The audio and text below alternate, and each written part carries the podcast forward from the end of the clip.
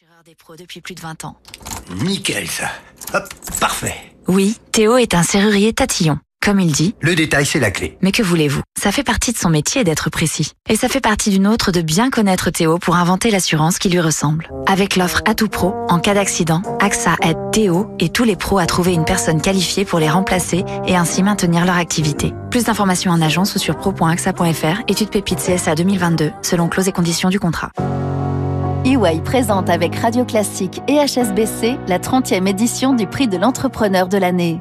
De la start-up aux ETI, ce programme valorise les femmes et les hommes entrepreneurs engagés qui créent de la valeur dans nos territoires. Retrouvez les lauréats 2022 primés dans chaque région, chaque mardi et vendredi à 7h20 sur Radio Classique.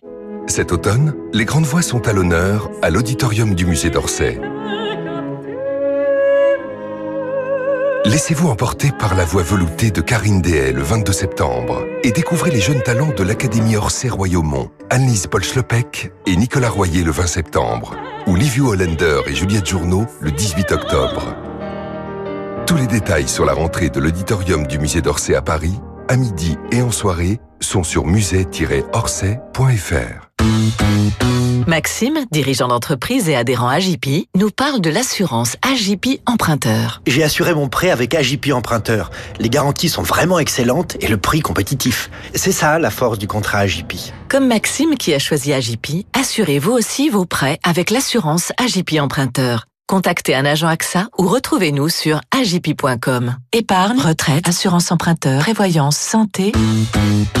AJP, association d'assurés engagés. Renaud Blanc sur Radio Classique. Et nous retrouvons David Doucan pour l'info politique. Bonjour David. Bonjour.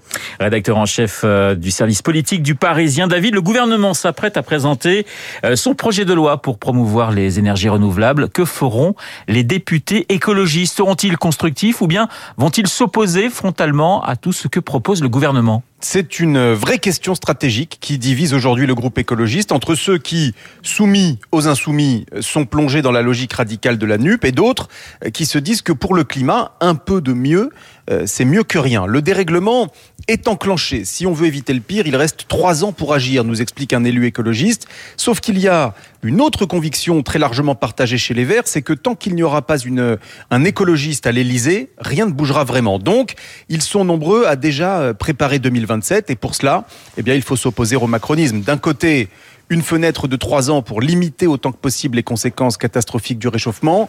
Euh, De l'autre, le calendrier politique avec une présidentielle dans cinq ans. David, les écologistes peuvent-ils se permettre d'attendre? Alors nous sommes à l'action dans nos villes et nous menons la bataille culturelle, nous répond euh, un cadre. Alors d'accord, mais n'y a-t-il pas un coup à jouer tout de suite à l'Assemblée? Les macronistes ne disposent que d'une majorité relative. Il est donc possible d'influencer les lois. Selon euh, les recettes rhétoriques habituelles, la gauche dira qu'elles ne vont ni assez loin ni assez vite, mais l'opinion publique est co-anxieuse, consciente de l'urgence, attend des avancées, même euh, si elles ne sont pas aussi euh, radicales que le souhaitent les écologistes. Les 23 députés EELV le savent, ils ne pourront pas s'opposer à tout.